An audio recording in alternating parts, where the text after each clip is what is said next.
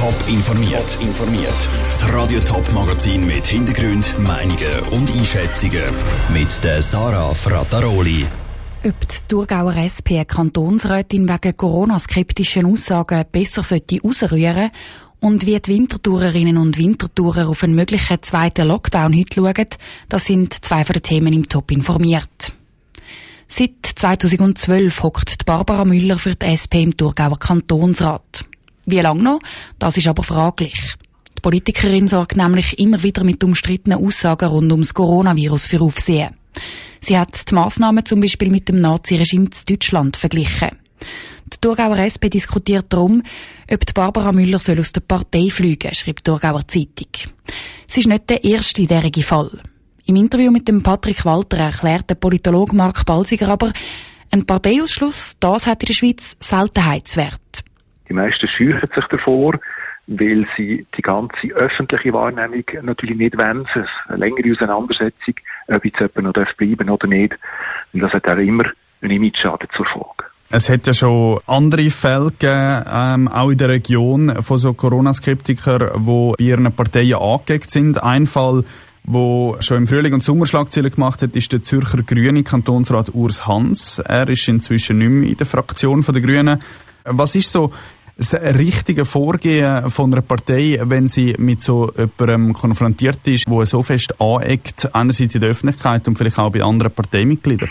Die meisten Parteien in der Schweiz verstehen sich als Volksparteien, das heisst, sie wollen eine breite Meinung haben, aber dann stoßen natürlich an Grenzen, wenn dann einzelne Mitglieder mehrfach die Grenzen ähm, überschreitet, dass öffentlichkeitswirksam wird, dann äh, wird die Luft dann oftmals dünn und dann versucht man natürlich, das möglichst so einen Prozess möglichst beschleunigt durchzubringen, dass nicht einem anklebt, dass man äh, so eine schwierige Figur in einer eigenen Reihe hat.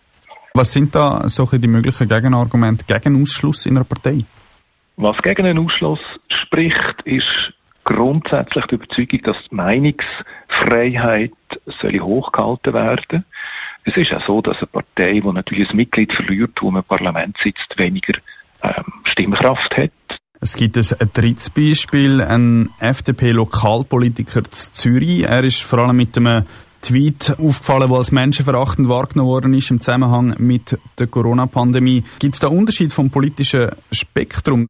Es tun sich alle Parteien schwer, selbstverständlich. Man macht es nicht gern, dass man Leute probiert auszuschliessen oder es öffentlich diskutiert. Aber eben, es gibt nachher, es gibt Grenzen, wo logischerweise ganz unterschiedlich diskutiert werden, je nach Sektion, je nach Vergehen, je nach Kultur auch, wo man versteht. Der Politikwissenschaftler Mark Balsiger im Interview mit dem Patrick Walter. Der Entscheid, der liegt in aller Regel bei den regionalen Sektionen. Das heißt auch, dass die Kantonalparteien und die nationalen Parteien nicht direkt können über einen Ausschluss entscheiden können. Sie können aber Druck auf die regionalen Sektionen ausüben.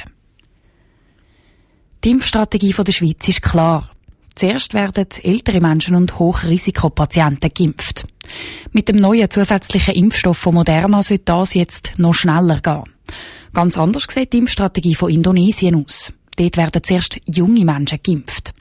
So soll es so schnell wie möglich eine Herdenimmunität geben. Und Israel geht nochmal einen anderen Weg, nämlich den Weg von mit voller Kraft voraus. Schon ein Fünftel der Bevölkerung in Israel ist geimpft. Wären diese beiden Strategien vielleicht auch etwas für die Schweiz? Der Ruud Schmenzi hat mit dem Christoph Berger, Präsident der Eidgenössischen Impfkommission, geredet. Zuerst hat er von ihm wissen, warum die Impfstrategien weltweit so unterschiedlich sind. Also Sie müssen sicher mal schauen auf die Bevölkerungsstruktur in einem Land und Sie müssen sicher auch schauen, wo haben Sie jetzt am meisten und die schwersten Krankheitsfälle und wie können Sie die erreichen, wenn Sie die impfen wollen.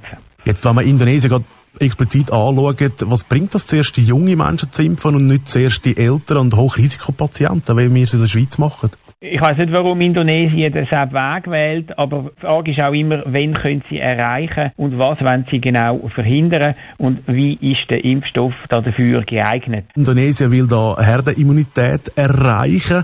Ähm, eben in der Schweiz setzt man zuerst auf ältere Menschen und Hochrisikopatienten, also im Prinzip genau das Umgekehrte. Wir wollen die schweren Fälle und Todesfälle primär verhindern und wenn uns das geratet, dann können wir auch die Spitäler entlasten. Und wir wissen, dass die beiden Impfstoffe, die wir haben, die sind sehr gut geeignet für die Strategie.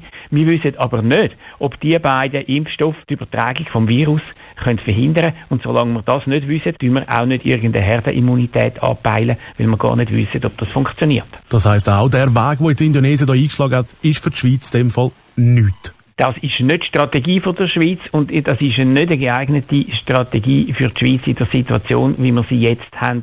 Beispielsweise, wenn man Israel anschaut, dort ist schon ein Fünftel der Bevölkerung geimpft, aber sie sind immer noch in einem harten Lockdown. Wie sieht das in der Schweiz aus? Haufen Leute haben das Gefühl, ab März kann man wieder Party machen. Das ist wahrscheinlich nicht so. Da muss ich leider schlechte News bringen. Und schauen Sie, genau das Beispiel von Israel zeigt das. Israel hat einen beispiellosen super Start gemacht mit Massenimpfungen jetzt in den letzten, ich glaube, ein, zwei Wochen. Und trotzdem haben sie horrend viel Todesfälle jeden Tag. Sie müssen ganz viel geimpft haben, bevor sie können Massnahmen lockern. Das geht nicht schnell, aber es geht sicher und es geht gut. Aber es ist nicht schnell möglich und auch Israel kann das jetzt noch nicht. Sonst kämen sie jetzt aus dem Lockdown raus. Der Präsident der Eidgenössischen Impfkommission, der Christoph Berger, im Gespräch mit dem Ruud Schminzi. Auch wenn die Impfstrategien aus Israel und Indonesien für die Schweiz im Moment nicht in Frage kommen, wichtig sind sie gleich. So können Wissenschaftler und Politiker nämlich vergleichen, was am besten funktioniert und wie lange es geht, bis die Herdenimmunität tatsächlich erreicht wird. Impfung hier oder her, die Corona-Massnahmen in der Schweiz, die bleiben sicher noch ein Weile, wahrscheinlich sogar bis im Sommer. Und heute könnte es sogar noch mal verschärft werden. Der Bundesrat diskutiert unter anderem eine Homeoffice-Pflicht, eine Schliessung der Läden und eine Maskenpflicht auch am Arbeitsplatz. Am Nachmittag steht der Bundesrat dann vor die Medien und gibt seine Entscheid bekannt. Wie schauen die Leute in der Schweiz auf die möglichen Verschärfungen der Massnahmen? Interessiert es überhaupt noch oder sind die Leute mittlerweile so abgerührt, dass dem Bundesrat bei seinen Medienkonferenzen gar nicht mehr zulassen? Sabrina Zwicker ist zur Wintertour in der Altstadt den Puls fühlen. noch sind in Winterthur auf der Gasse ein Haufen Leute mit Postitaschen unterwegs. Die einen mit, die anderen ohne Maske. Dass heute der Bund weitere Massnahmen beschließt, wissen alle. Nur die Vorlieben, wie der Entscheid ausfallen soll, kommen unterschiedlich daher. Ich habe ein das Problem mit dem mutierten Virus, das jetzt hier unterwegs ist. Und darum wäre es schon am besten, man täte mal wirklich zumachen. Die Ladenschliessung ist wahrscheinlich ein sinnvoller Punkt. Also ich finde, das Ganze ist eigentlich recht übertrieben momentan. Ich finde, man sollte momentan eher auf die Psyche der Menschen schauen und nicht mehr auf die Wirtschaft. Dass er jetzt endlich mal strengere Massnahmen ergreift dass sich die Bürgerlichen auch endlich ein Verse anschliessen können. Im Radio, in den Zeitungen, via Handy, die Medienkonferenzen vom Bund werden immer prominent angekündigt. Die Leute schauen aber nicht mehr gleich gespannt drauf, was dabei rauskommt. Nein, ich schaue die gar nicht. Ja, man bekommt es halt mit über irgendwie. Also irgendjemand hat es immer gesehen, aber ich selber es nicht. Also eigentlich interessiert es mich nicht mehr so. Ich schaue die gar nicht mehr an. Früher im Lockdown schon eher noch, aber jetzt schaue ich es gar nicht mehr an und warte einfach, bis meine Eltern mir etwas sagen. Nach Gelegenheit im Laufe des Tages mal ins Tablet hineinschauen, was gibt es für News. Ich habe die Notifications eingestellt. Äh, ich tue sie nicht mehr so regelmäßig verfolgen, aber heute Nachmittag werde ich schauen. Nur weil aber die Leute nicht mehr ganz so mit dem Blick an der Medienkonferenz kleben, heisst das nicht, dass es der Winterthur egal ist, was der Bundesrat entscheidet. Gewisse Massnahmen würden schon recht einschneiden. Homeschooling. Dass man vielleicht die Kollegen nicht mehr so treffen kann, aber beim Posten muss ich sagen, die Lebensmittel sind im Moment noch offen und das ist eigentlich das Wichtigste im Ganzen, oder? Und Kleider braucht man ja im Moment nicht so. Keine, wie bei den Hochrisikopatienten. Und bin mir gewöhnt, einfach kein Kontakt, nichts mehr. Passantinnen und Passanten in der Winterthurer Altstadt im Beitrag von Sabrina Zwicker. Die Bundesratssitzung läuft im Moment noch. Wann der Bundesrat dann mit seinen Entscheid vor die Medien steht, ist noch nicht klar. Es wird aber sicher nach dem 3 am Nachmittag. Radio Top berichtet dann auf jeden Fall darüber, sobald es soweit ist. Top informiert, auch als Podcast. Mehr Informationen gibt's auf toponline.ch.